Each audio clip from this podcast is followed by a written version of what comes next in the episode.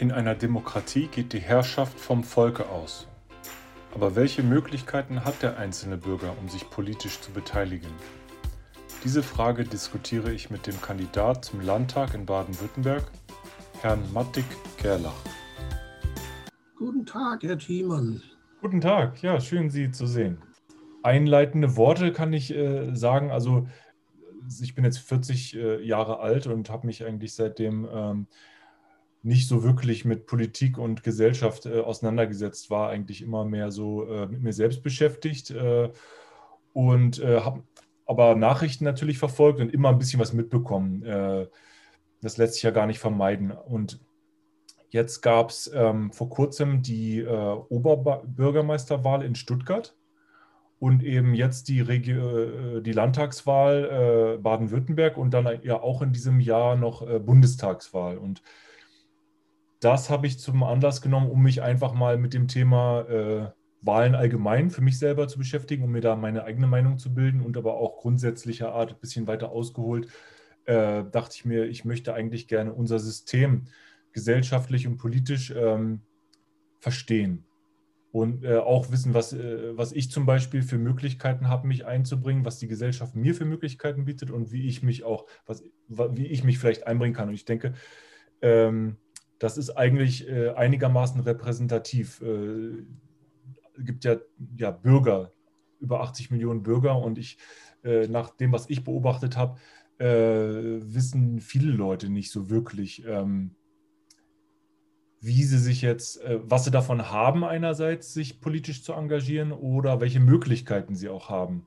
Auf der anderen Seite hört man immer, Demokratie lebt vom äh, Mitmachen und ohne Demokratie ohne Demokraten ist auch nicht so wirklich äh, das Wahre.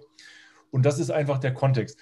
Äh, Sie haben mir äh, einen Flyer in meinen Briefkasten einwerfen lassen und äh, darüber sind wir zusammengekommen, weil ich habe da Ihre E-Mail-Adresse gefunden und habe Sie dann einfach mal angeschrieben. Sie sind äh, Kandidat für die Landschafts-, Land, Landtagswahl in Baden-Württemberg.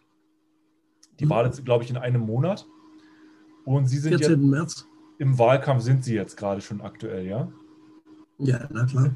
Deswegen haben Sie mir auch den Flyer eingeworfen. Ähm, ich kannte äh, vorher weder Sie noch Ihre Partei, aber ich habe mich äh, auf dieses Gespräch so weit vorbereitet, dass ich erstmal allgemein ähm, Demokratie und äh, äh Möglichkeiten der politischen, mit, politischen, Mitbestimmung und dann auch äh, Sie ein bisschen recherchiert habe und Ihre Partei. Von daher äh, schön, dass Sie da sind. Ähm, äh, die Agenda, äh, die ich mir überlegt hatte und die ich auch vorschlage, ist so, dass wir erstmal allgemein über Demokratie und politische Mitbestimmung äh, reden, einfach so losgelöst von Ihnen und Ihrer Partei. Und dann im zweiten Punkt eben immer konkreter auf Sie äh, und Ihre Partei zu sprechen kommen, dass Sie auch die Möglichkeit haben, sich vor potenziellen Hörern ähm, als Kandidat darzustellen und sich auch zu bewerben. Also der, der zweite Punkt wäre dann, dass wir auf Ihre Motivation eingehen, äh, warum Sie überhaupt sich selbst politisch engagieren. Und dann im dritten Punkt, ähm, was Ihnen jetzt konkret auch vielleicht für diese Wahl besonders wichtig ist und was Ihre Position dort ist. Ja, wunderbar. Dazu. Vielen Dank, dass Sie äh, sich die Zeit genommen haben. Ähm, ja, Demokratie, äh, Möglichkeiten politischer Mitbestimmung ist also der erste Punkt. Ähm, und ähm, ich würde das gerne für Leute auch aufziehen, äh, die wirklich äh, Grundlagenwissen auch nicht haben. Deswegen die erste Frage ist, äh, was bedeutet für Sie Demokratie?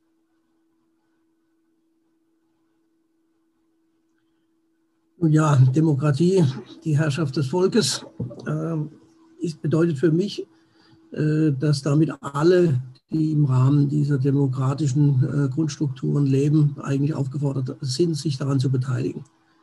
Äh, wenn Sie Demokratie ernsthaft umsetzen wollen, dann brauchen Sie dieses Miteinander von denjenigen, die regierenden Mandatsträgern einen Auftrag erteilen, die müssen diese ständig kontrollieren. Sie brauchen die äh, Grundlagen für Demokratie. Ich brauche jetzt nicht ins Detail zu gehen, zu sagen, worauf das geht. Die Gewaltenteilung, die Partizipation, alles dieses ist ja Grundlage, die eigentlich jeder kennen sollte und könnte und müsste. Äh, für uns als Bürger die ich mich jetzt mal subsumiere, seitdem ich eigentlich, wie Sie, verschiedene Laufbahnen des Lebens durchgemacht habe, also vom Abitur über die Universität bis hin zur Berufslaufbahn, zum Teil als Lehrer und dann als Journalist, ist eigentlich immer das Gleiche. Es gibt unglaublich viele Möglichkeiten zu partizipieren an einer Demokratie. Äh, jedes Mal, wenn Sie mit einem äh, Beschluss eines äh, Landtages, eines Gemeinderates oder sonst was konfrontiert werden, sind Sie als Bürger natürlich auch aufgerufen, dazu Stellung zu nehmen. Das Übliche ist, darauf an Wahlen zu reagieren und dann mit dem Stimmzettel abzustimmen. Das Problem ist halt nur, in den Wahlperioden, wie jetzt beim Landtag, das sind es fünf Jahre, erinnert man sich zum Zeitpunkt des Wahlkampfes nicht mehr an das, was in den fünf Jahren passiert ist. Äh, das gilt für den Gemeinderat genauso und für viele andere Sachen auch. Es gab immer wieder mal phasenweise in der Bundesrepublik äh, Phasen, in denen die Bürger sich nicht von den Mandatsträgern repräsentiert fühlten. Äh, deswegen gab es in den 60er Jahren diese Bürgerinitiativbewegung, die in der ganzen Bundesrepublik um sich gegriffen hat und wo also man versucht hat, äh, durch Bürgerinitiativen zu bestimmten Fragen äh, eben Druck auf die Mandatsträger auszuüben oder generell die Willensbildung der Bevölkerung zu, zu demonstrieren, zu, zu, zu manifestieren. In der Zwischenzeit, also jetzt, heute, ist viel passiert. Eines ist mit Sicherheit passiert, was mich dann auch letztendlich dazu bewogen hat, selbst als Landtagskandidat anzutreten. Das ist, dass mir aufgefallen ist, gerade in den letzten, na, sagen wir mal, fünf, sechs Jahren, wahrscheinlich möglicherweise auch schon früher, aber da wurde es mir besonders bewusst, äh, das ist diese Diskrepanz zwischen einerseits Mandatsträger wie Landtagsabgeordneten oder Bundestagsabgeordneten äh, und ihren Wählern. Das heißt, manchmal habe ich wirklich das Gefühl, äh, dass die Leute in den Parlamenten nicht so recht in der Realität leben, sondern die schaffen sich ihr eigenes Universum und auf der Grundlage ihrer Erfahrungen, die sie in diesem Universum machen, drehen sie sich im Kreise und bringen das wieder als Realität nach außen. Dem ist aber nicht so. Da kommt ja äh, eigentlich das Beispiel, wieder, wahrscheinlich, ja? wahrscheinlich kommt ja daher auch der äh, Grundgedanke der Demokratie, weil das wahrscheinlich äh, früher, bevor die Demokratie äh, da war, äh, eigentlich genau der Regelfall äh, war, was Sie gerade beschrieben haben, dass die Machthaber sich äh, eigentlich um sich selbst gedreht haben und in erster Linie ihre eigenen Interessen äh, verfolgt haben. Äh, und ich glaube, die, äh, das, die Idee der Demokratie ist ja ganz genau ähm, der, aber sagen Sie damit auch ruhig auch gerne Ihre Ansicht, ähm, dem einen Riegel vorzuschieben und praktisch äh, die Regierenden zu kontrollieren und sicherzustellen, dass ähm, das, was da politisch passiert, eben nicht nur im Interesse der Machthaber selbst ist, sondern im Interesse der Allgemeinheit. Nun ja, äh, das ist theoretisch sehr schön, aber in der Praxis müssen wir doch auch mal sehen, äh, was Realität ist.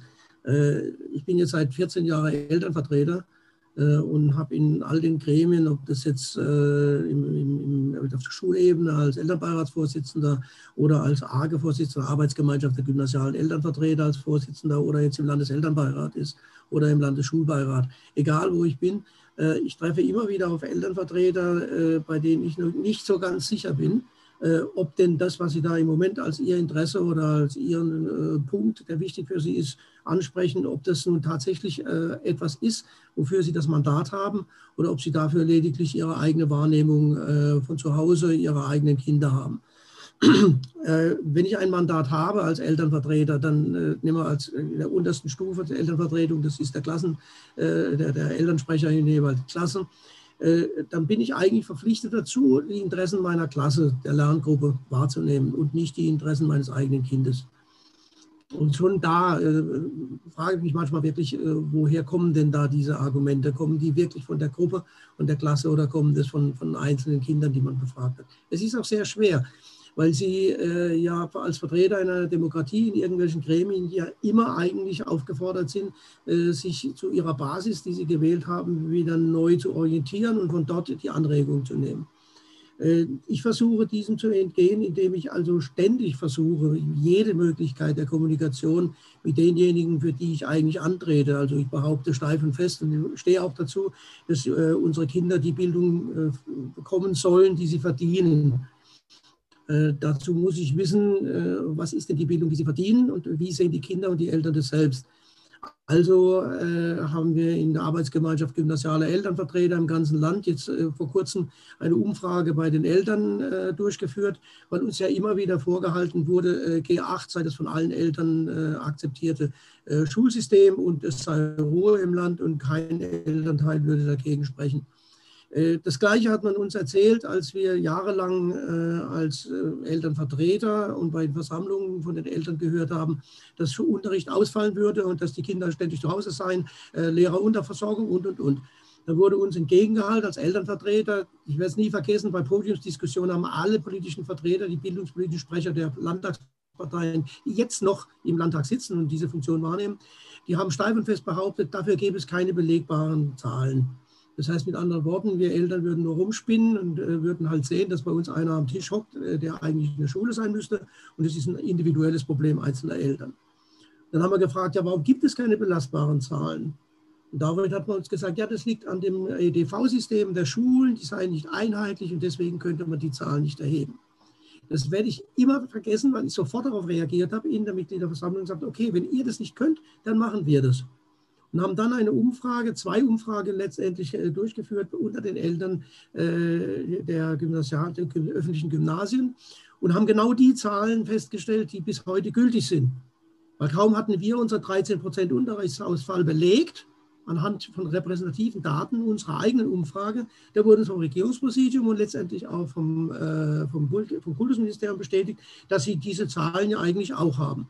Finde ich eine Frechheit, wenn man auf der einen Seite hergeht, den Eltern behauptet, es gäbe keine belastbaren Zahlen. Und wenn dann Eltern sagen, dann prüfen wir es eben selbst, dann sagt man ihnen hinterher, nach diesem ehrenamtlichen äh, Engagement, sagt man dann anschließend, ja, das sind auch die Zahlen, die wir auch haben. Also das ist schon mal eine Frechheit für sich. Mhm. Fakt ist, dass man dann plötzlich festgestellt hat, dass eigentlich äh, tatsächlich die Zahlen identisch sind. Nur man diskutiert darüber, ob denn ein Vertretungsunterricht äh, dasselbe sei wie ein Vollunterricht. Und da sehen wir die Eltern eben die Praxis und und sagen, was für ein Quatsch. Wenn ich die Tür auf, äh, aufmache oder ein Religionslehrer Mathematikvertretung macht, dann kann ich doch nicht von einem, einem, einem Unterricht, einem vollwertigen Unterricht sprechen. Also definierten wir da unterschiedlich. Das waren aber auch die einzigen Differenzen, die wir zum Beispiel mit Regierungspräsidium und äh, die, die, sehr viel zugänglich in der Kommunikation sind, als Kultusministerium. Das Kultusministerium hat reagiert äh, wie ein getroffener Hund, der bellt, hat plötzlich an die Schulen zweimal pro Jahr Vollerhebungen angesetzt worüber sich die Schulen toll ge gefreut haben, weil es natürlich immer ein erheblicher Aufwand war. Und wir bekamen die Rückmeldung dann in den Elternvertretungen, dass äh, in dieser Woche, wo diese Vollerhebung stattfindet, äh, quasi alle äh, Lehrer, keine Ahnung, mit der Trage in die Schule gebracht werden, damit ja kein Unterrichtsausfall demonstriert wird. Und als, ob man in Konkurrenz stehen würde als Schule, damit man ja alle Lehrer da hat. Es ist ein völliger Quatsch, weil strukturell gibt es überhaupt keinen Zweifel darüber. Gab es damals nicht vor unserer Erhebung und jetzt auch nicht, dass wir zu wenig Lehrer haben, dass unsere Klassen zu groß sind und dass es selbstverständlich dazu der Unterrichtsausfall kommt, dass, dass unser System im Gymnasium G8 nicht stimmt, es ist G7. Weil wenn Sie über 10 Prozent Unterrichtsausfall in einem Jahr haben, dann addiert sich das im Laufe Ihrer Schulkarriere natürlich auf G7. Also wenn ich jetzt über G8 oder G9 oder sonst irgendwas die Abstimmung mache, das war jetzt die nächste Umfrage, die wir gehabt haben, dass wir nachgewiesen haben, dass 90 Prozent der Eltern, die geantwortet haben, selbstverständlich für G9 sind. Nicht dem alten G9, äh, wie es früher mal war, sondern mit den unterschiedlichen Möglichkeiten, die es in der Zwischenzeit gibt.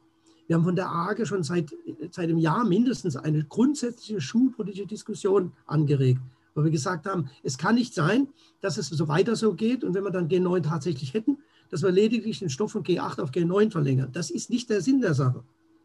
Würden Sie sagen, dass, ja. äh, dass Bildung äh, Ihr Herzensthema ist? Ja, kann man so sagen. Das hängt jetzt damit zusammen, ich bin über die Bildungspolitik und die Versäumnisse und diese Katastrophe, die da seit fünf Jahren im Kultusministerium äh, praktiziert wird, äh, bin ich dazu gekommen, eben dem Wunsch, dass ich zur Landtagswahl kandidieren soll, äh, eben nachgegeben habe. Also okay. ich selber. Also das, ist ihre, äh, das ist Ihre Hauptmotivation, sich äh, politisch zu engagieren, ja, diese, dass Sie in der Bildungs, im Bildungsbereich Probleme wahrgenommen haben, die Sie ändern möchten. Ich will es nicht so einseitig sehen, weil ich war auch 1968 auf der Gas und habe mir in der Demonstration gegen die NPD damals blaue Flecken geholt. Und es gab eigentlich keinen Zustand äh, meines äh, Lebens äh, als Bürger oder als Berufsmensch, äh, wo ich nicht aufstehe, dann, wenn ich es für notwendig erachte. Wenn etwas, also wer sich nicht wehrt, lebt verkehrt, nämlich dann, wenn es verkehrt läuft. Das sind hm. alte Sponti-Sprüche, äh, nach denen ich aber lebe, äh, weil es geht nicht nur um die Bildungspolitik. Wir hatten hier in, äh, in Pliningen, wo ich lebe, an der Schule, äh, komischerweise auch von Frau Eisenmann, äh, das Projekt, äh, eine Schule quasi baulich zu zerstören. Das war aber die billigste Lösung und es war die einfachste und schnellste Lösung, die ihr eingefallen ist. Und Fantasie hat sie noch nie gehabt. Also kam sie auf die Idee, dann machen wir doch einfach die Innenhöfe zu, damit ist die Schule zwar baulich tot, organisatorisch äh, ist es für die Schule eine Katastrophe, aber wir machen es einfach, das ist ganz günstig. Und dagegen standen wir dann gemeinsam auf, also sowohl äh, das gab die Gesamtlehrerkonferenz, die Schulleitung, die Schüler, alle haben eine Kampagne gestartet, äh, haben auch mit Schulstreik gedroht und waren bereit, also bis zum geht nicht mehr zu gehen, um dieses zu verhindern, dass die Schule zerstört wird. Hm. Aber wie würden Sie ja. Ihre Motivation äh, begründen? Also, ähm, weil ich äh, aus meiner Beobachtung, also bei mir selbst war das bisher der Fall, dass ich mich hauptsächlich eigentlich auf mich selbst fokussiert habe äh, und erstmal äh, meine Ausbildung hin ähm, erledigt habe, dann äh, Arbeitserfahrung und Geld verdienen. Und also hauptsächlich war mein Fokus immer auf, mein, auf, mich, auf mir selber. Und natürlich habe ich mir auch viele Gedanken gemacht über die Gesellschaft, aber mich bisher nicht so engagiert, weil es kostet ja auch echt viel Zeit. Also man, ja, und deswegen, und? Äh, äh was motiviert, wie würden Sie Ihre Motivation äh, auf den Punkt bringen? Warum tun Sie das? Warum haben Sie das schon früher getan? Warum tun Sie das heute? Dieses Gegenfrage, haben Sie Kinder? Haben Sie Kinder? Noch nicht. Mhm. Wenn Sie welche haben, würden Sie dann äh, in den Schulen als Elternbeirat äh, sich melden und äh, für Ihre Schulgreife eintreten? Oder würden Sie sagen, wenn einer fragt Freiwillige vor, dann gehe ich mal beiseite, damit die Freiwilligen vortreten können, wie beim Militär? Das wäre ja aber aus meiner Sicht auch noch äh, mein eigenes Umfeld. Wenn Sie von meinen eigenen Kindern reden, dann würde ich mich selbstverständlich für Sie auch einsetzen. Aber das ist ja auch noch nicht notwendigerweise die Gesellschaft, also noch nicht notwendigerweise das Politische. Gut, nächstes Beispiel. Äh, ich habe gerade eben das Beispiel von den Schulen genannt. Äh, wenn an Ihrer Schule etwas dermaßen schief läuft, dass Ihnen zum Beispiel die Platten von der Decke der Turnhalle runter, runterfallen, würden Sie dann sagen, hm, hm, das ist nicht mein Problem, ich sehe halt zu, dass meine Kinder möglichst nicht so oft in der Turnhalle drin sind? Oder würden Sie sich dafür einsetzen, dass Ihre Schule endlich äh, dafür sorgt, oder die Stadt, der Schulträger dafür sorgt, dass die Turnhalle renoviert wird? Naja, ich denke, einfacher wäre in vielen äh, Fällen, äh, nicht eher versuchen, äh, das System zu ändern, sondern zum Beispiel mit den Füßen abstimmen. Wenn die eine Schule nicht gut ist, dann suche ich mir halt die nächste, die gut ist. Ähm, deswegen muss ich noch lange nicht äh, versuchen, auf die Bildungspolitik zum Beispiel Einfluss zu nehmen. Boah, also, Entschuldigung, mit dem Standpunkt können wir unsere Demokratie wirklich dicht machen äh, und können unseren, äh, diese Corona-Diktatur in Anführungszeichen, also Leuten, Ministerpräsidenten und der Bundeskanzlerin äh, das Heft des Handelns überlassen. Wir brauchen dann auch keinen Bundestag mehr, weil, naja, gut, was soll's? Notfalls ziehe ich in die Schweiz oder in Österreich oder sonst, wo es mir besser gefällt. Hm. Das ist nicht das Wesen der Demokratie. Ich habe mit kleinen Beispielen angefangen mit der Gegenfrage und das trifft eigentlich genau den Kern des, des, der, mhm. der, der, ganzen Debatte, die wir hier im Moment führen. Also ich fühle, fühle äh, in dem Moment, das so, Sie, dass Sie sich einfach ja. äh, berufen fühlen und Sie möchten sich einmischen, weil Sie auch fühlen, dass sie es können. Und das finde ich auch gut. Also ich deswegen. Nein, nein, falsch. Ich fühle mich überhaupt nicht berufen, sondern jeder, der in dieser Demokratie teilnimmt und jeder, der einen Anspruch darauf erhebt, hier in der Bundesrepublik zu leben, so wie Sie bei sich zu Hause leben oder sonst irgendwas, der ist aufgerufen, sich gefälligst zu beteiligen. Weil Demokratie lebt davon, dass sich der Bürger beteiligt an dem, was abläuft. Und umgekehrt, die Gewählten müssen die Sicherheit haben, dass diejenigen, die sie wählen, auch nicht hergehen und sagen, ich habe jetzt mal abgewählt und, äh, und jetzt habe ich mal fünf Jahre wieder Ruhe im Landtag oder vier Jahre, wenn, wenn vier Jahresfrist ist. Das kann es nicht sein, das ist nicht hm. Demokratie. Da bin ich total bei Ihnen. Ja, dann, dann, dann machen Sie Frage, deswegen, deswegen engagieren Sie sich. Ja? Meine Frage an der Stelle wäre, äh, äh, um praktisch den äh, anderen Bürgern, äh, die, wie ich sie beobachte, inklusive mir selbst, eigentlich eher passiv sind, äh, wenn wir denen mal versuchen würden, jetzt Sie und ich, äh, denen zu helfen, das zu verstehen. Erstens, was sie davon haben und zweitens auch, wie sie es dann machen können. Das, das Offensichtlichste wäre wahrscheinlich, also das politische Engagement oder die Mitsprache, das Offensichtlichste wäre wahrscheinlich ähm, Teilnahme an der Wahl, ja, die ja auch nicht äh, verpflichtend ist. Also das ist dies ja auch nach meinem Wissen äh, äh, freiwillig. Aber ähm, äh, welchen Nutzen haben denn diese Leute daran äh, zu wählen oder was für andere Möglichkeiten? Oder bleiben wir vielleicht erstmal beim Wählen. Äh, wie macht man denn das Wählen? Also wie, weil das ist ja auch nicht so einfach. Ne? Also da, ich habe mir heute zum Beispiel den Wahlomat mal angeguckt für unsere Landtagswahl in mhm. Baden-Württemberg. Ähm, und ähm, da werden sehr viele Fragen gestellt, die äh, aus meiner Sicht nur mit äh, äh, sehr viel Kontextwissen teilweise beantwortet werden können. Also wo, wo ich häufig auch dachte, äh, also ohne dass ich jetzt äh, viel recherchiere und äh, noch zu den Themen lerne und abstimme, fühle ich mich gar nicht in der Lage, jetzt zu sagen, bin ich dafür oder dagegen. Naja, also wenn Sie alle vier Jahre oder alle fünf Jahre, wenn eine Wahl ansteht, anfangen, sich zu informieren, dann sind sie auch nicht gerade so der, der Superdemokrat. Äh, wenn Sie den Valomat ansprechen, das sind natürlich aktuelle Probleme aufgegriffen, nicht alle, aber aktuelle, die denen eingefallen sind, von denen sie glauben, dass es ein Interesse bei dem Bürger ist. Und dann versuchen sie das wiederum mit dem Wahlprogramm der einzelnen Parteien zu korrelieren. Und dann kommen sie zum Ergebnis, wenn sie fünfmal gesagt haben, äh, ich bin für, keine Ahnung, äh, alle Atomkraftwerke sofort ausschalten äh, und alle Dieselmotoren abschalten oder sonst irgendwas, dann kommen sie zu der Partei, die das als Ziel äh, in ihrem Wahlprogramm hat. Also, sorry, aber es ist für mich ein bisschen äh, Lieschen Müller, Entschuldigung, sollte jemand Lieschen Müller unter den Zuhörern sein, äh, wenn ich Lieschen Müller erwähne, aber das ist ein bisschen primitiv. Also ich, ich gehe nicht in eine Wahl hinein und fange dann an, mich über die Themen, die im Moment aktuell sind, zu informieren, sondern meine Aufgabe als jemand, der in einer Demokratie lebt, ist, mich ständig auf dem Laufenden zu halten für die Dinge, die unmittelbar um mich herum geschehen. Ich kann nicht über Flüchtlingspolitik, ich kann nicht über Mobilisierung, ich kann nicht über E-Mobile, ich kann nicht über Atomkraft äh, alle vier Jahre mal drüber nachdenken sondern das ist ein kontinuierlicher Prozess, an dem ich teilnehmen sollte oder muss. Also Sie verstehe, haben aber etwas Blödes angesprochen, wo ich Ihnen äh, einfach nur recht geben muss. Die Zahl derjenigen, die an normalen Partizipationsprozessen, ob das jetzt Elternbeirat ist, ob das Gemeinderat, ob Bezirksbeirat oder oder ist, die Zahl derer, die daran teilnehmen, nimmt stetig ab. Und das ist diese Feststellung, die ich seit Jahren mache und bei der ich mich immer wieder von neuem frage, woran liegt das? Und einer der Gründe ist die Ohnmacht, die Bürger empfinden. Wenn sie also sehen, dass über ihre Köpfe, über ihre Interessen, außerhalb ihrer Interessen ständig etwas beschlossen wird, mit dem sie nicht äh, konform gehen können, dass sie merken, äh, dass offensichtlich die Mehrheit der Bevölkerung für etwas ist, trotzdem anders beschlossen wird. Mhm. Dann ist es ein, die, die verdammte Pflicht und Schuldigkeit, Schuldigkeit, Schuldigkeit der Gewählten, dafür zu sorgen, dass die Bürger, die eigentlich anderer Meinung sind, mitgenommen werden und darüber informiert werden, mhm. zumindest, selbst wenn sie nicht dieser Ansicht sind, warum man entsprechend beschließt. Ja. Weil es ist die Notwendigkeit von Demokratie, dass es transparent ist, was sie da tun. Ja, also Sonst ich äh, verfehlt äh, Demokratie verstanden, Ansatz, dass, ja. dass, Sie sagen, im Grunde genommen, äh, in der idealen Welt hätten wir äh, praktisch eine Demokratie mit Demokraten, die im Grunde genommen sich ständig über alle gemeinschaftlichen Themen informieren und dann praktisch bei der Wahl wissen, wie sie abzustimmen haben.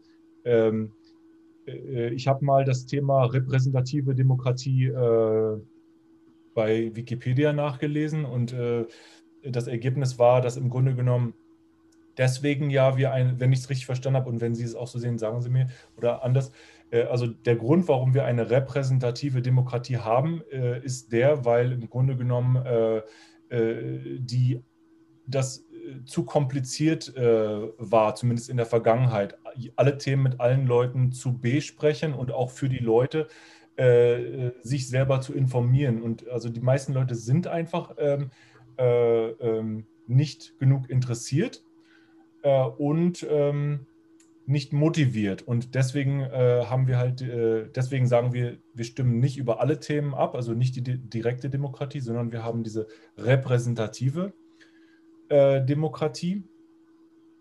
Und ähm, aber äh, gut. Würden Sie da mitgehen?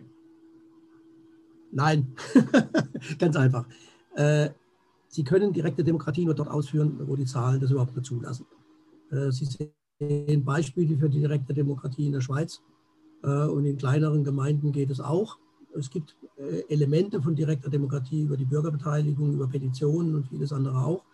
Äh, und es gibt im Ansatz, äh, zumindest verbalisiert und im Wahlprogramm immer mal wieder aus, aus, aus, der, aus der Gruft rausgeholt, äh, die Forderung nach mehr Möglichkeiten der Bürgerbeteiligung. Da gibt es dann die Volksabstimmungen und, und, und. Da gibt es schon Methoden und Mittel, das zu machen, das zumindest auf, dem, auf der Ebene von Gemeinden oder auch im Land das besser zu tun, als es bisher ist. Das Problem dabei ist natürlich, äh, es gibt diesen alten blöden Spruch aus Sponti-Zeiten, Vox Populi, Vox Renfi, äh, dass sie mit populären Sprüchen und populären Programmen äh, relativ schnell Mehrheiten kriegen, weil unser Leben ist nun mal nicht einfach und in dem Moment, wo es halt kompliziert wird, verweigern sich viele Bürger einfach daran noch teilzunehmen.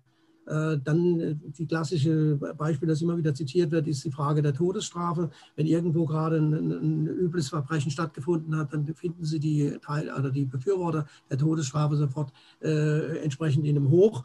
Äh, und wenn das normal läuft, dann diskutiert man über die Resozialisierung und andere Sachen. Und spätestens dann, wenn irgendein Sexualverbrecher äh, wieder mal nicht hat gebremst werden können, spätestens dann wird wieder nach harten Strafen äh, gefragt. Sind Sie für mehr direkte Demokratie? Ja und nein. Äh, es muss organisiert sein und es muss die Möglichkeit geben, äh, diesen, diesen Willen der Bevölkerung oder diesen, diese Ansicht der Bevölkerung zu bestimmten Dingen, äh, dass die sich bei den Wählenden wiederfinden, Gewählten wiederfinden. Also es gibt ja die, die, die Möglichkeit über die Sprechstunden der Kandidaten, der Parteien, es gibt die Möglichkeit, äh, sich äh, Wahlabgeordnete, äh, Kreistags- oder sonstige Abgeordnete äh, in Bürgerversammlungen einzuladen. Das gibt es ja alles. Äh, für mich ist dieses Instrument nicht ausreichend. Wenn Sie jetzt das Beispiel nehmen, dass über seit, seit, seit Einführung äh, dieses G8-Schulmodells an Gymnasien ich nehme das deswegen als Beispiel, weil da die jüngste Erhebung gerade ist. Ich könnte also äh, über Atomkraftwerk, könnte ich in, werde ich es gleich als Beispiel auch noch nehmen, äh, weil das ein völlig anderer Bereich ist, aber wo es ganz genauso läuft. Also wenn Sie dies als Beispiel nehmen, dann ist jetzt äh, seit Jahren, stellen wir Elternvertreter fest, dass die offensichtlich große Mehrheit äh, der Eltern nicht mit der Form äh, des, des Gymnasiums, wie es derzeit praktiziert wird, zufrieden sind. Alles das, was mit G8-Einführung versprochen worden ist, Klammer auf, diese Einführung fand ohne wissenschaftliche Begleitung statt, Klammer zu. Alles das, was damals versprochen worden ist, früher an den, an den Universitäten, bessere äh, Möglichkeit, äh, an die Universität zu kommen und mit einer besseren Bildung zu gehen, sich auf das Wesentliche konzentrieren und den ganzen Bildungsballast abzuwerfen, den wir nicht mehr brauchen. Nichts davon ist eingetroffen. Was auch dazu geführt hat, dass äh, die große Zahl der, der alten Bundesländer wieder G9 macht und nur die traditionsgemäßen alten Bundesländer noch bei G8 sind. Auch Bayern hat es eingeführt, äh, schwärmt davon, äh, welch große Vorteile das hat. Und die einzigen, die stereotyp bei G8 hängen geblieben sind, das ist die Landesregierung, speziell Frau Dr. Eisenmann.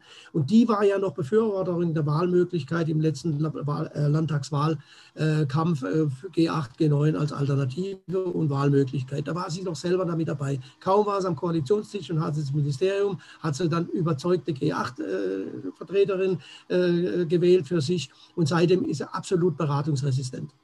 Jahrelang mhm. gebetsmühlenhaft immer wieder erzählt den Eltern, die genau wissen, dass es nicht stimmt, dass sie unzufrieden sind, dass sie sehen, dass das G8 nur unter besten Bedingungen an den Schulen funktioniert. Alle, die sind dagegen, das ist eine Riesenmehrheit, das nahmen sie nicht zur Kenntnis, hat immer wieder behauptet, genauso wie im Falle vom Unterricht, wo es keine belastbaren Zahlen gibt, immer wieder von neuem behauptet, nein, die Eltern seien zufrieden. Ja. Fakt ist, jetzt haben wir eine Umfrage gemacht, die ist neuestens, liegt auf dem Tisch, ist am Wochenende veröffentlicht worden. 90 Prozent der gymnasialen Eltern sind für G9 mit Überholspur, Wahlmöglichkeiten, aber G9 als Regelschule. Das ist, äh, wenn ich das als Bildungsministerin bekäme, dann würde ich sagen, Herr, wer war mein blöder Berater, der mir gesagt hat, G8 sei das Richtige? Ja. Da stimmt was haben nicht. Sie ein, äh, äh, welchen Tipp haben, für, äh, haben Sie für die Wähler, äh, die nicht diesem idealen äh, Demokraten entsprechen, also die praktisch sich nicht äh, andauernd über alle gesellschaftlichen Themen informieren, die praktisch jetzt vor der Wahl stehen, also Landschafts-, Landtagswahlen in einem Monat, haben Wahlrecht, wollen auch wählen, haben aber vielleicht keine richtige Orientierung. 21 mhm. Parteien oder wie viel wir da drin haben, also eine ganze Menge, viele Themen was haben Sie äh, für einen Tipp für diese Wähler? Wie können die sich orientieren für die Landschaftswahl, Landtagswahl? Nun ja, ich könnte Ihnen jetzt äh, populistisch hergehen und sagen, naja, ich stehe doch da, Sie können mich doch wählen. Äh, Aber das, das wäre wirklich zu blöd, so zu argumentieren, äh, weil egal, ob jetzt jemand zuhört oder dieses Interview mitkriegt, äh, ob der jetzt in meinem Wahlkreis mich tatsächlich wählen kann oder die Freien Wähler als Partei, äh, Sie kommen nicht darum herum. Wenn Sie eine Entscheidungsmöglichkeit haben, dann haben Sie eine Entscheidungspflicht. Sie können mit den Füßen abstimmen und sagen, dann wähle ich halt nicht, weil ich es nicht begreife und weil es mir zu kompliziert ist. Oder Sie informieren sich darüber und gehen dann zur Wahl oder stimmen per Briefwahl ab, wie das zu Corona-Zeiten ja üblich ist. Also diese Verpflichtung in einer Demokratie, sich zu informieren, die bleibt Ihnen erhalten. Sie müssen nicht über jedes äh, Detail und jedes, jedes Thema äh, genauestens Bescheid wissen, sondern es reicht der ganz normale äh, Weg, am Tag sich zu informieren, äh, mit anderen Leuten zu reden und dann ihren eigenen Standpunkt selber herauszubilden. Und dann merken Sie schon relativ schnell, welche Partei vertritt zum Beispiel die Interessen in der Bildungspolitik. Ja, G9 ist, ist, jetzt wieder ein klassisches Beispiel. Aber auch zum Beispiel, nehmen wir jetzt mal, dass wir von der Bildungspolitik weggehen, nehmen wir doch das Beispiel von, von Atomenergie. Äh, das, die Atomenergie ist von vornherein, ganz kurzer Diskurs, von vornherein auf, auf eine, eine Milchmädchenrechnung aufgebaut worden, weil es schon damals die Mittel gegeben hat, in den 60er Jahren und noch früher, äh, rauszubekommen, was Atomstrom wirklich kostet. Man hat nun mal dummerweise nicht daran gedacht, dass so ein, äh, jedes Kraftwerk und jede Form der Energiegewinnung blöderweise irgendwann mal am Ende ist und dann wird halt ein Kraftwerk, das bis dahin prima produziert hat und gewinnträchtig war, muss halt abgebaut werden. Und das ist im Falle der Atomkraftwerke halt ein besonders teures Pflaster und überdies über viele, viele hunderttausend Jahre äh, mit dem Zeug, das man da äh, Reaktor, in den Reaktoren zum Befeuern gebraucht hat, ist es halt nicht so leicht zu entsorgen. Hm. Alles dieses hat man vorher schon gewusst hat es aber bei der Kosten-Nutzen-Rechnung Bau, des Baus eines Atomkraftwerkes einfach außen vor gelassen. Und ist ganz klar, wenn Sie also 90 Prozent der Kosten, die Ihnen, die Ihnen drohen nach Ende der Produktionszeit, wenn Sie die rauslassen, dann kommen Sie natürlich auf billigen Atomstrom. Ja? Jetzt ist es nun aber blöderweise so, dass eine Energiepolitik, wir sehen das ja jetzt mit Nord Stream, mit Gas, Erdgas und ähnliches, dass eine Energiepolitik nicht kurzfristig geändert werden kann, sondern dass die Stromunternehmen, Energieunternehmen natürlich erstmal ihre Investitionen in einen Energiebereich erstmal äh, amortisiert haben müssen, bevor sie in neue Energiequellen äh, investieren können. Das heißt, bevor nicht die Kosten, die sie äh, Energieunternehmen mit Atomkraftwerken oder Kohlekraftwerken haben, bevor die sich nicht amortisiert haben, werden die Energieunternehmen schlichterdings die Mittel nicht haben. Und das ist dann die Rolle des Staates, der da eingreifen muss und hergeht und sagt, aus übergeordneten, zum Beispiel umweltpolitischen Gründen, müssen Kohlekraftwerke so schnell wie möglich abgeschaltet werden. Eine Frage dazu hätte ich. Ja. Äh, also Sie haben ja jetzt äh, dieses Beispiel äh, Atomkraft ähm, gebracht und ich interpretiere das so, dass Sie das aufzeigen, um als Beispiel dafür, dass da eine eigentlich kann man sagen, vielleicht falsche Entscheidung getroffen wurde. Und jetzt äh, meine Frage an Sie. Äh, können Sie mal ein äh, fiktives Szenario aufmalen, wie äh, so eine Entscheidung oder zu, vielleicht genau zu diesem Thema äh, in einer Demokratie auch noch ähm, prozessual vielleicht anders hätte getroffen werden, dass die Entscheidung, dass das Ergebnis dann besser wird? Also jetzt nicht mhm. thematisch, mhm. sondern wie der Prozess der Entscheidungsfindung äh, ablaufen sollte. Mhm. Äh, wir hatten ein anderes Beispiel, das sehr viel näher liegt, weil alle noch daran erinnern, das ist Stuttgart 21 gewesen. Äh, wenn man alles das, was man heute über Stuttgart 21 weiß, gewusst hätte bei der Volksabstimmung, dann wäre diese Volksabstimmung nie zugunsten äh, für Stuttgart 21 ausgefallen. Ich war damals in der Zeit, als es um diese Volksabstimmung geht, war ich ziemlich oft im Land unterwegs und habe da gedreht, Filme gemacht und immer abends oder auch äh, im Gespräch mit, äh, mit den Leuten vor Ort, also im ganzen Land und eben nicht nur hier in Stuttgart, weil in Stuttgart war dieses Thema aktuell, aber draußen im Land äh, hat man sich damit geholfen, dass man Argument hatte, wir sind 20 Minuten früher von Ulm in Stuttgart.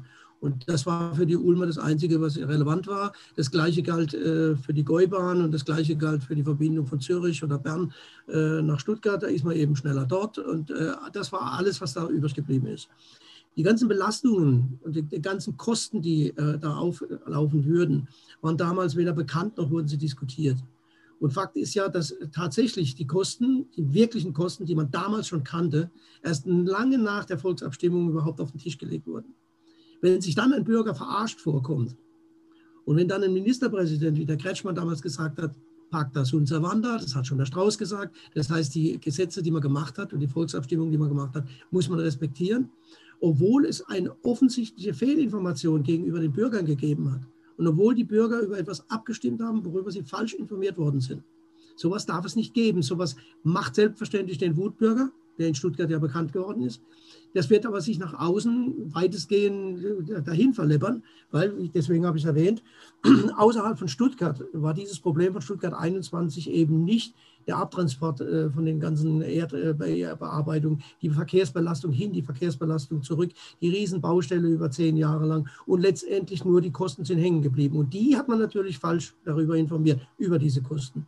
Aber lag das Problem äh, im Prozess irgendwo? Also welche äh, Werkzeuge der äh, Mitbestimmung könnte man äh, nutzen, zusätzlich zur Wahl, um solche Probleme zukünftig zu vermeiden?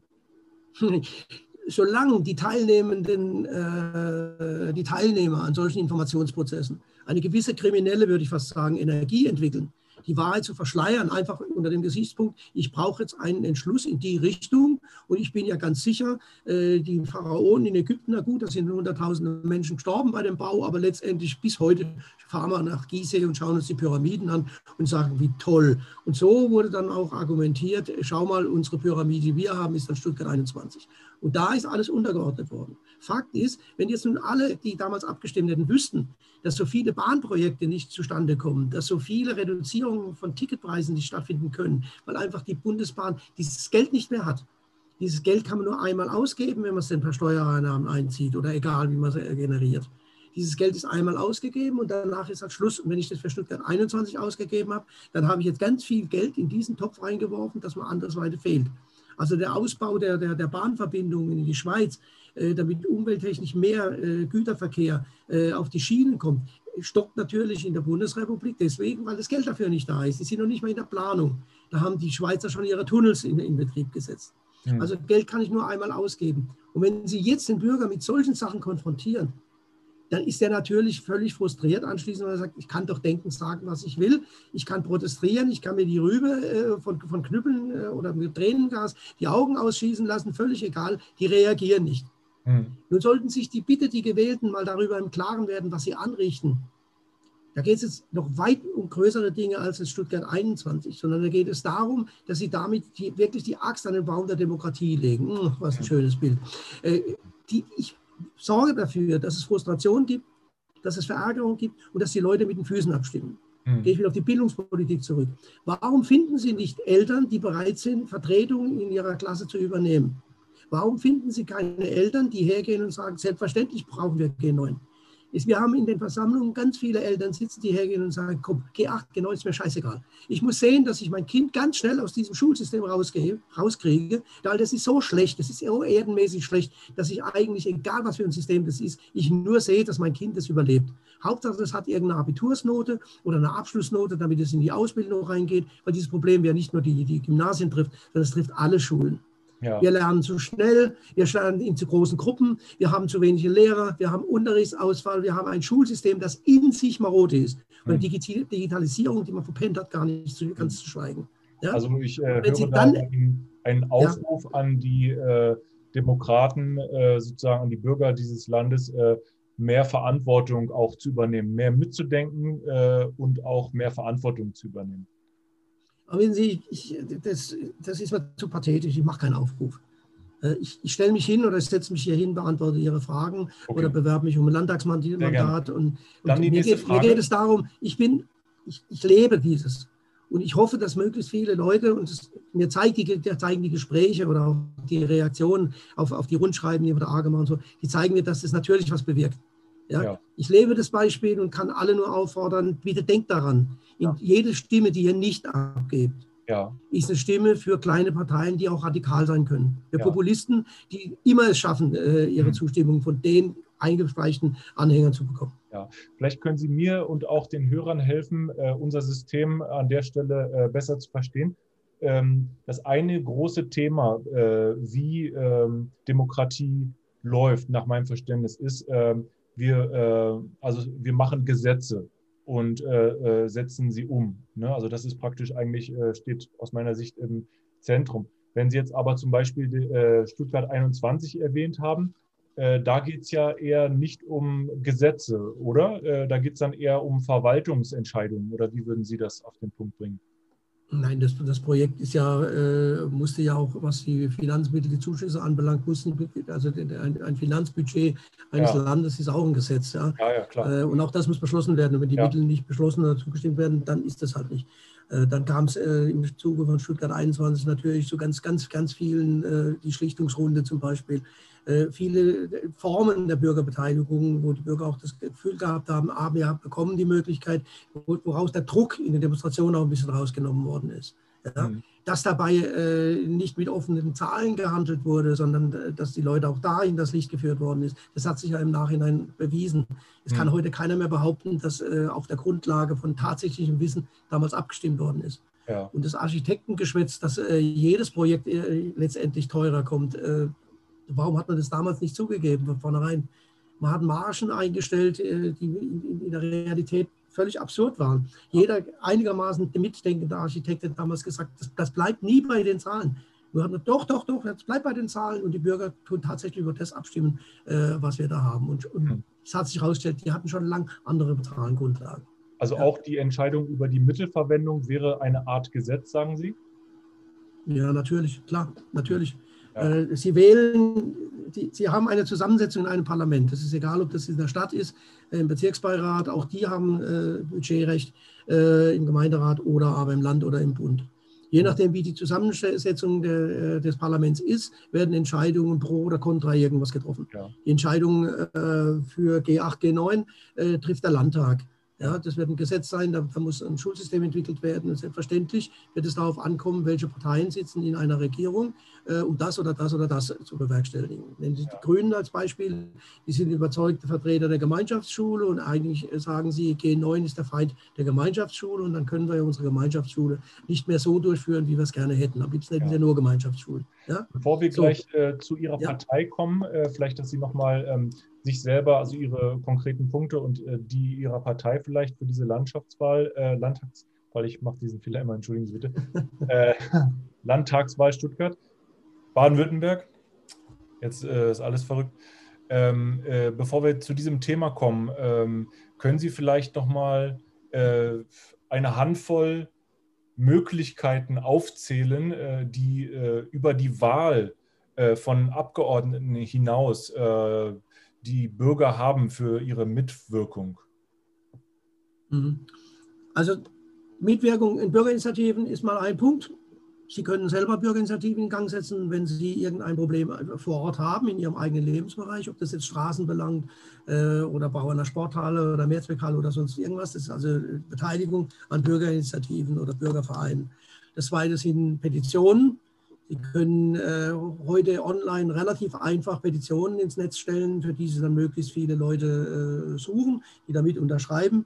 Äh, Sie können in Bürgerinitiativen direkt teilnehmen oder selber initiieren. Sie können äh, in die Ortschaftsbeiräte, in die Parteien, Bezirksbeiräte, fachmännische Bürger sich daran beteiligen. Die einfachste Methode ist, wenn Sie Kinder haben, ist natürlich als äh, Elternvertreter in ihrer jeweiligen Lerngruppe oder auch übergeordnet dann äh, Elternbeirat Beiratsvorsitzender oder in dem Bereich arbeiten, im Elternbeirat. Äh, Sie können sich den übergeordneten Elternvertretungen anschließen, Arbeitsgemeinschaft gymnasiale Elternvertreter, Landeselternbeirat, äh, wohin Sie gewählt werden, wenn Sie sich aufstellen wollen. Äh, das heißt, das ist im Bereich der Elternarbeit. Äh, Sie haben die Möglichkeit, darüber hinaus natürlich auch direkt in die Parteien einzutreten oder aber in die Sprechstunden der Parteien oder aber sich in ihre eigene Versammlung äh, Abgeordneten einzuladen, um ja. mit denen zu diskutieren. Es kommt ganz darauf an, welches ist Ihr Interesse ja. und wie wollen Sie tätig werden. Ja, wahrscheinlich äh wer sucht, der findet. Und wenn man einfach mal den Anspruch hat, mitzugestalten, dann wird man auch wahrscheinlich äh, Lösungen, also Wege finden. Ähm, äh, letzte Frage äh, noch äh, zu diesem The Thema. Äh, vom Aufwand her.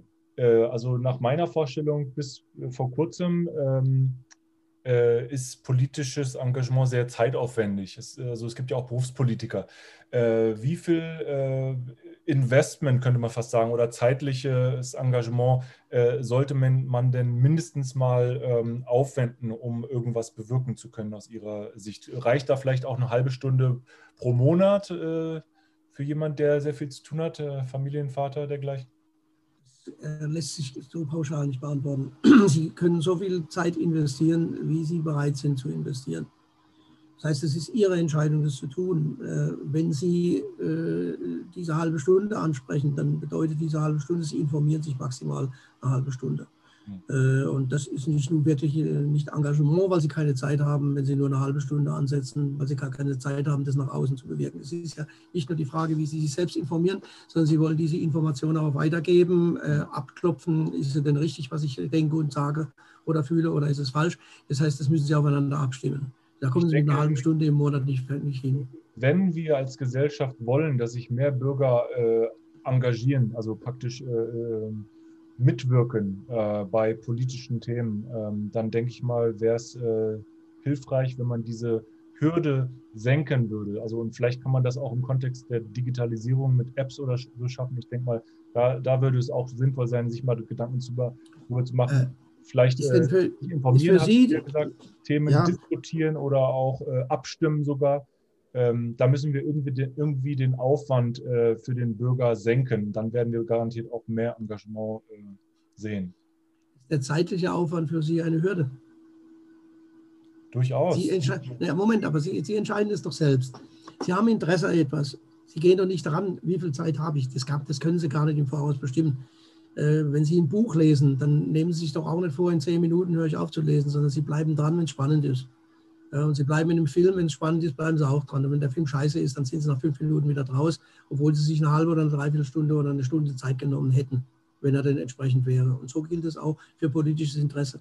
Sie werden diese Zeit finden, wenn Sie sich die Zeit nehmen wollen, weil es Sie interessiert. Mhm. wenn das nicht der Fall ist, dann, dann, dann werden sie auch da, nicht dabei bleiben. Mhm. Das heißt, ihre Entscheidung ist es, sie müssen nicht dran gehen und sagen, ich brauche zehn Stunden pro Monat äh, für irgendein, irgendein Engagement. Das, das bringt ihnen nichts. Mhm. Sondern sie müssen sich erstmal mit einer Frage auseinandersetzen wollen und die Bereitschaft dazu haben. Die Bereitschaft zu entwickeln, die wiederum ist von ihrer Entscheidung äh, unbedingt abhängig, in welcher Gesellschaft wollen sie leben. Wollen Sie welcher, Leuten, dann stelle ich Ihnen die Frage gleich zurück. Ja. In welcher Gesellschaft wollen Sie leben? Was wäre Ihre Vision für die Gesellschaft? Was wollen Sie erreichen? Ich möchte in einer Gesellschaft leben, bei der die Menschen, die hier leben, das Gefühl haben, dass sie vertreten werden, dass ihr Wahlzettel und ihre Wahlabstimmung ernst genommen wird. Und ich möchte in einer Gesellschaft leben, wo diese Wahlen nicht von Zufälligkeiten abhängig ist, weil der Großvater vor 20 Jahren die Partei gewählt hat und mir nie jemand gesagt hat, dass es noch eine zweite Partei gibt, wähle ich die halt eben schon. Das galt ja der klassische Spruch für Baden-Württemberg im Bodenseereibereich oder irgendwo äh, auf der Alp oder so. Da male ich einen Besenstiel schwarz an und dann wird er gewählt. Ja, mhm. äh, die Zeiten sind Gott sei Dank vorbei, mhm. äh, weil es gibt größere Auswahl. Aber größere Auswahl bedeutet natürlich auch, dass ich mich über diese Auswahl informieren muss. Und das ist das Blöde an der Demokratie. Wer in der Demokratie leben will, der muss sich auch die Zeit nehmen, zu verstehen, wie die Demokratie funktioniert und er muss seine eigene Rolle in dieser Demokratie auch definieren können. Es gibt jede Menge Partizipationsmöglichkeiten. Es gibt jede Menge Möglichkeiten, äh, sich selber in diese Demokratie einzubringen. Wenn man sich aber nicht darüber informiert, dann ist man gezwungen, jeden Trottel hinterher zu rennen, der mit einem großen Schild, äh, was aber gut klingt oder besonders laut ist, äh, vor einem herzurennen. Und dann hier per Wahlabstimmung. Also äh, die wenigsten gehen dann auf die Straße deswegen. Aber schauen Sie sich die Diskussion, die wir von Corona mit, mit den Querdenkern äh, und mit den Leuten haben, die meinen, dass wir jetzt in einer Corona-Diktatur leben, die überhaupt nichts, äh, aber auch überhaupt nichts verstanden haben, dass wenn ich einen Lockdown aufhebe, dass das nicht eine Frage ist, ich bin doch wohl selber in der Lage, habe ich neulich gerade gelesen, um 21 Uhr nach Hause zu gehen, ohne jemanden zu kontaktieren. Warum macht man um 20 Uhr bereits den Lockdown und eine Ausgangssperre? Die haben, die haben grundsätzlich nichts verstanden. Die haben auch diese Wellenbewegung nicht verstanden und alles das. Ich will es nicht vertiefen. Aber Fakt ist, wer sich informiert, der weiß, wie er selber in dieser Gesamtgesellschaft zum Beispiel unter Corona-Bedingungen teilnimmt. Und der wird sich Gedanken darüber machen. Natürlich ist es unbequem, dass mir jemand anderes vorschreibt, was ich zu tun und zu lassen habe. Und natürlich entspricht es nicht der Demokratie. Aber wieso ausgerechnet jetzt? wo man glaubt, seine eigene Freiheit ist eingeschränkt worden. Also die Freiheit, sich mit allen möglichen Freunden zur Party zu treffen oder aber ins Kino zu gehen, wann man will, andere Leute im, Zug oder in der Bahn anhusten zu dürfen, wie man will. Warum ausgerechnet jetzt stellen wir fest, dass wir doch eigentlich in einer Demokratie leben und jetzt gehen diese Diktatoren in Bonn oder in Berlin gehen dann her und äh, schreiben mir vor, was ich zu tun und zu lassen habe. Pfui, pfui, pfui. Ich was, möchte mir das ähm, gleiche Engagement in, im Fall von wirklich demokratischen Grundstrukturfragen da würde ich mir das gleiche Meckern dann aber wirklich wünschen. Ist aber äh, nicht da. Hm? Was, äh, was wollen Sie äh, tun im Landtag, ähm, um dieser Vision der schönen Gesellschaft, die Sie gerade beschrieben haben, ähm, näher zu kommen? Das Wichtigste, meine Wähler oder die Wähler, die äh, die Partei, für die ich antrete, wählen, die bekommen von mir in die Hand versprochen, dass ich das, was ich vorher gesagt habe, was ich erreichen will, nicht brechen werde. Nehmen wir ein Beispiel. Äh, ich greife, ich denke völlig zu Recht, eine Kultusministerin an, die als äh, zukünftige Landesmutti gerne auch noch Ministerpräsident wäre. Ich stelle fest, dass diese Frau absolut inkompetent über fünf Jahre ihr Ressort ausgefüllt hat und seit März eigentlich bei wirklichen äh, Maßnahmen in der Bildungspolitik überhaupt nicht mehr stattfindet. Das ist etwas, was ich als, äh, aus interner Sicht im Landeselternbeirat, im, in der AGE vorsitze, in allen möglichen Bereichen, wo mir die Dame über den Weg läuft, einfach feststellen. Deswegen kann ich nicht hergehen und sagen, äh, nehmen wir mal an, weil das wurde von der Presse ja kolportiert. Äh, eigentlich sind ja die Freien Wähler die klassischen bürgerlichen äh, Parteien in der Mitte. Und was würde denn passieren, wenn es jetzt also möglich wäre, Spekulation damals oder generell Spekulation, mit Hilfe der Freien Wähler könnten, könnten die Grünen in der Regierung verhindert werden und äh, Frau Dr. Eisenmann äh, zur Ministerpräsidentin gewählt werden. Würden Sie daran teilnehmen? Würden Sie die CDU damit äh, zu, in die Regierung helfen? Äh, wird bestimmt gut dotiert mit irgendwelchen Pöstchen und mit irgendwelchen Ministern und sonst irgendwas. So stellt man sich das vor. Das ist das übliche Parteiengeschacher. Ja?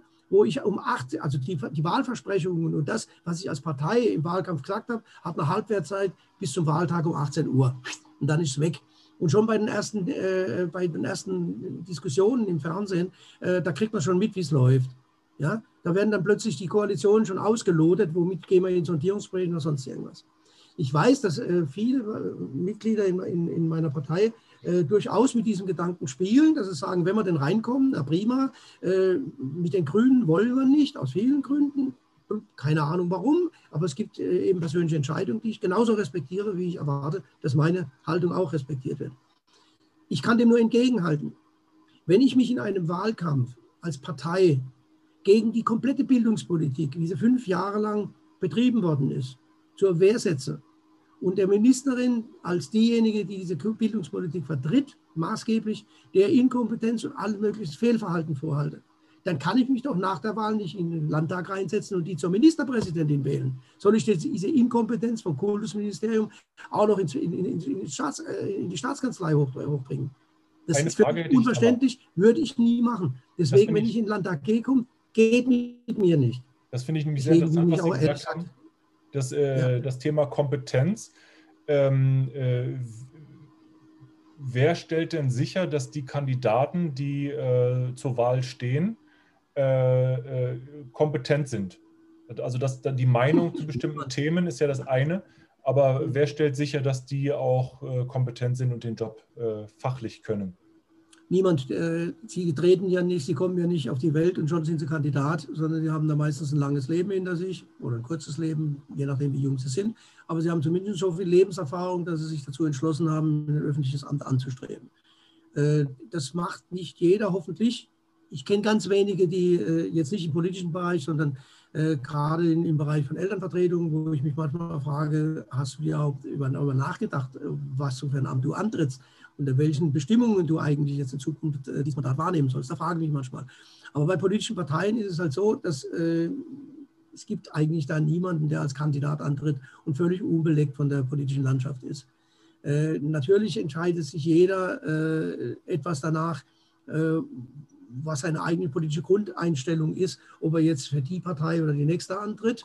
Und in einigen Bereichen ist es halt so, dass es äh, temporär, also zeitweise äh, Diskrepanzen zwischen dem gibt, was man selber vertreten möchte und dem, was die Partei, äh, die dann antritt, äh, anzubieten bereit ist, in der Lage, je nachdem, welche Personen das sind.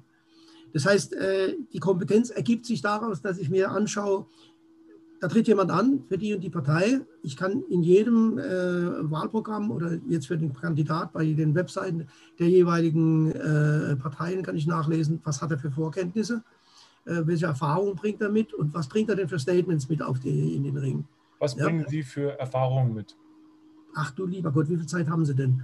Also fünf Minuten. Jetzt nicht deswegen, weil ich damit prahlen oder protzen will, sondern weil ich in meinem Leben schon ziemlich viel gemacht habe.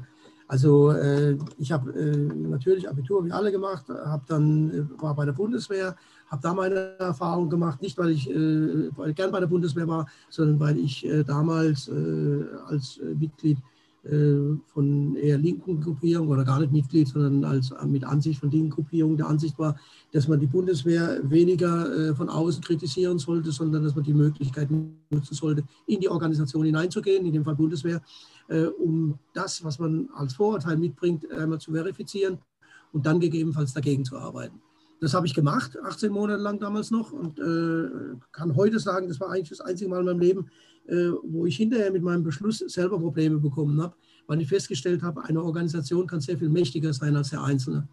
Und wäre ich damals nicht als Leistungssportler äh, schön fein raus gewesen, als Musiker, dass ich mich jeweils äh, bei den schlimmsten Sachen hätte abseilen können, also ab, mit den Füßen abstimmen und weg, ja, äh, dann hätte ich das wahrscheinlich nicht ganz so unbeschadet hinter mich gebracht. Also eine Organisation kann ganz schön prägend sein.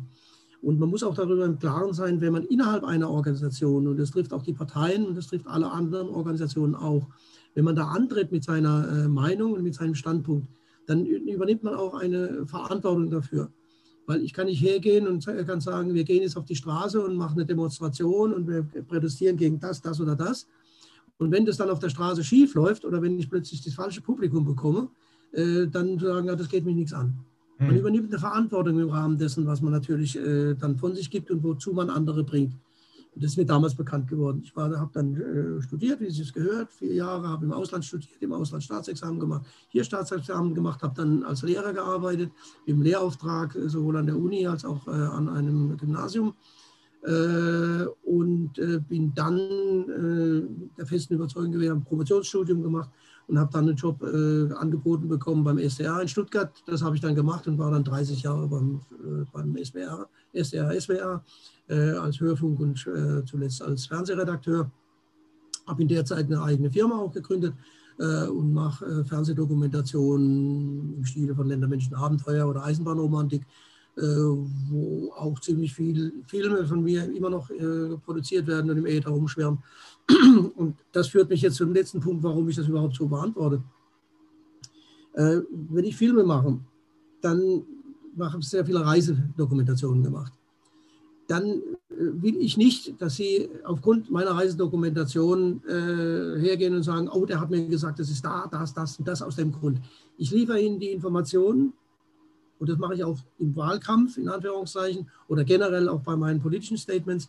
Ich liefere Ihnen die Informationen, die ich selber habe und möchte Ihnen die Möglichkeit geben, aufgrund dieser Informationen entweder Ihre eigenen Informationen dagegen zu halten und zu sagen, ja, hat recht oder hat nicht recht.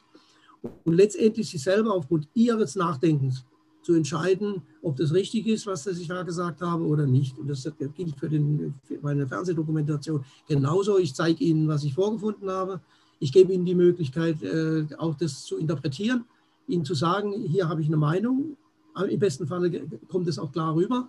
Äh, Zeitproblem ist ein anderes.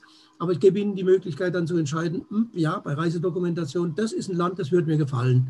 Also will ich nach Sizilien, das ist mein Ferienhaus da im Hintergrund, das Sie gerade sehen, will ich nach Sizilien oder ist es vielleicht doch nichts, ist mir zu heiß oder sonst irgendwas. Ich sage Ihnen, wie heiß es ist und dann sagen Sie, es ist was oder es ist nichts. Gibt es ein ja. Land, äh, wo Sie sagen, äh, politisch oder demokratisch läuft es da so, wie es sein soll? Äh, ich finde, dass die skandinavischen Beispiele, Schweden, Dänemark, Norwegen, sehr interessant sind. Was äh, die sind die natürlich, die machen anders, die Partizipation ist eine ganz andere. Die, die Vorgehensweise beispielsweise im Bildungssystem ist ein, völlig anders. Äh, die Rücksichtnahme auf den anderen ist auch viel größer, bis in die Wirtschaft hinein. Wenn Sie in Norwegen Erzieher, also Kinder haben, ja, und sie sagen um 16 Uhr in einer Konferenz, egal auf welcher Ebene, sorry, ich muss jetzt mein Kind aus dem Kindergarten holen, weil meine Frau macht das und das und das. Da wird sich niemand auch nur im Ansatz darüber wundern, sondern es ist halt so, da ist das Meeting in dem Moment beendet. Machen Sie das mal hier bei uns in Deutschland. Da werden sie gesteinigt oder gesagt, also den nehmen wir für die nächste Karrierestufe nicht mit rein. Ja? Da gibt auch viele Sachen viel, viel, viel selbstverständlicher. In Estland, da können Sie äh, Ihren Parkplatz äh, mit, mit der App seit Jahren bezahlen. Äh, Sie haben ein, ein EDV-System, äh, das Sie nicht ausspioniert und dass es Ihnen die Möglichkeit gibt, Ihre Privatsphäre trotzdem zu halten. Und trotzdem äh, werden die meisten Behördengänge selbstverständlich online erledigt. Und nur das, wozu Sie unbedingt ein persönliches Vorsprechen brauchen, bei Abfragen von Problemen und so, nur da gehen Sie wirklich aufs Amt. Das ist ja. seit Jahren so. Warum gibt es das bei uns nicht? Hm. Ich kann Ihnen ein Beispiel sagen, wie es bei uns gelaufen ist oder immer wieder läuft. Wir hatten in den 60er, 70er, 80er Jahren hatten wir ja Glasfaserdiskussionen. Vorher hatten wir Kupferkabel gehabt und haben dann Glasfaser verlegt. Das war teuer, das war aufwendig und haben viele, viele Firmen sich viel, viel Geld mit verdient. Ja, und warum haben wir das gebraucht? Nach schnelle Telefonie. Wir haben die schnelle Telefonie bis heute noch nicht, weil wir haben immer noch keine Glasfaseranbindung der Schulen an die Netze. Äh, das heißt, äh, in Stuttgart, also der Landeshauptstadt, braucht es noch fünf Jahre, bis alle Schulen an Glasfasernetze dran sind. Wo leben wir eigentlich? Was war in Afrika? Afrika hat überhaupt keine Telefonnetze gehabt. Und dann hat man ja das Smartphone erfunden. Und dann sind die nicht hergegangen und haben äh, zugunsten der Europäer irgendwelche äh, äh Netze aufgebaut mit, mit, mit, mit Verkabelung, sondern sind hergegangen und haben Strommast hingestellt, also einen, einen Sendemast hingestellt. Und siehe da, die haben innerhalb von kürzester Zeit aus einem äh, Status, wo noch getrommelt oder, oder keine Ahnung, äh, aus, Nachrichtenaustausch stattgefunden hat, haben die ganz schnell den, den, den Sprung ins Handyzeitalter geschafft. Egal wie man das jetzt beurteilt, man muss in der Lage sein zu reagieren, wenn sich eine Situation anders darstellt, als man das gerne hätte. Hm. Und wenn sich eine Situation ergibt, die man vorher so nicht kannte. Ja, was ich ist, denke, ja. Äh, was, was, was mir aufgefallen ist, ähm, äh, als ich den Wahlomat mir angeguckt habe oder auch wenn ich einfach äh, den Wahlkampf äh, äh beobachte, äh, dann habe ich den Eindruck, es geht äh, zu häufig aus meinem, für meinen Geschmack um Detailthemen und zu wenig um ähm, Werte zum Beispiel. gerade wenn man jetzt zum Beispiel einen Repräsentanten für vier Jahre wählt, der dann für einen Verantwortung, Entscheidungen trifft, denke ich mal, sollte das Thema Werte äh, stärker in den Vordergrund gerückt werden. Mhm. Gegenfrage, was verstehen Sie denn dann unter Werte? Welche Werte sollen denn Ihrer Meinung nach in so einem Wahlomat in den Vordergrund gestellt werden? Begriffe wie liberal, konservativ, Mitte oder Richtig. sonst irgendwas? Sowas ist, äh, denke ich so, mal, äh, das sind Schubladen. Zum Beispiel wollen wir, also wollen die Leute mehr Staat oder weniger Staat? Zum Beispiel solche Grundsatzfragen. Äh, ähm, wir haben äh, Fragen, also. Möchte ich einhaken? Was, wenn, wenn ich jetzt antworte, weniger Staat, wissen Sie dann, was, der, was mein Kandidat, dem ich da weniger Staat unterstelle, was der dann anschließend in vier Jahren macht oder in fünf Jahren? Wissen Sie natürlich nicht. Deswegen ist im Wahlomat bei aller Kritik, die ich habe, also äh, mir findet find zum Beispiel die Bildungspolitik findet überhaupt nicht statt, muss man sich natürlich fragen, ob das äh, mit Absicht geschieht, wie bei der Stuttgarter Zeitung. Also äh, wenn die, die Kultusministerin etwas verkündet, wozu sie gar nicht verantwortlich ist, dann kriegt sie eine Titelseite mit, mit Bildern auf, auf der Zeitung und dafür kommen aber alle anderen Parteien kommen überhaupt nicht mehr vor. Ja? Ist das Demokratie? Nein, kann jeder sagen, das ist bestimmt nicht die Informationspolitik, die eine unabhängige Tageszeitung oder ein Medium generell an den Tag legen sollte. Wenn ich jetzt aber ins Allgemeine gehe und sage, äh, äh, ich frage doch mal nach den Werten. Die Frage nach Werten ist eine, die in Diskussionen stattfinden muss und nicht in einem Valomat, weil Sie die Begriffe, über die Sie reden, ja gar nicht kennen. Wenn Sie jetzt den Begriff liberal nehmen, dann gibt es Parteien, die von sich behaupten, sie sind liberal. Die Klassiker, die sich liberal nennen, ist die FDP. Ist die FDP liberal? Wirtschaftsliberal? Politisch liberal? Was ist sie? Was steckt dahinter? In welche Schublade kann ich sie denn jetzt aktuell reinfügen? Sie bekommen das über, die, über solche Begriffe nicht raus. Also wenn Sie politologisch herangehen wollen oder unter Soziologie, müssen Sie diese Begriffsbestimmung erstmal klären. Und da ist ein Wahlomat einfach nicht in der, in der Lage. Ja. Ich verstehe Sie vollkommen, dass Sie natürlich wissen wollen, äh, wenn eine Partei sagt, sie ist konservativ, was versteht sie darunter? Konservativ ist vom Begriff her, ich bewahre Werte, die da sind. Tue ich das auch über alle äh, Grenzen hinweg? Tue ich das über die Notwendigkeit hinweg? Wenn ich jetzt eine konservative Partei ist, dann darf ich die Digitalisierung vergessen. Brauche ich nicht, weil Digitalisierung ist etwas, was in die Zukunft geht und bestimmt nicht konservativ. Ja? Aber das können wir uns gar nicht leisten. Also was ist konservativ, was ist liberal? Deswegen ist die Frage von, von, nach den Werten sehr äh, schwierig ist da. Mhm. Ja. So sehr ich das verstehen kann, aber nicht in dem Wahlomat. Ja. Herr Mattek äh, Gerlach äh, von den Freien Wählern bei uns im Gespräch. Vielen Dank für Ihre Zeit und alles Gute für die Landtagswahl Baden-Württemberg. Vielen Dank für Ihre Aufmerksamkeit. Wiedersehen. Danke. Was ist deine Meinung zu Demokratie und politischer Mitwirkung? Wo siehst du Probleme? Kennst du Lösungen? Gerne können wir uns über die Kommentarfunktion austauschen.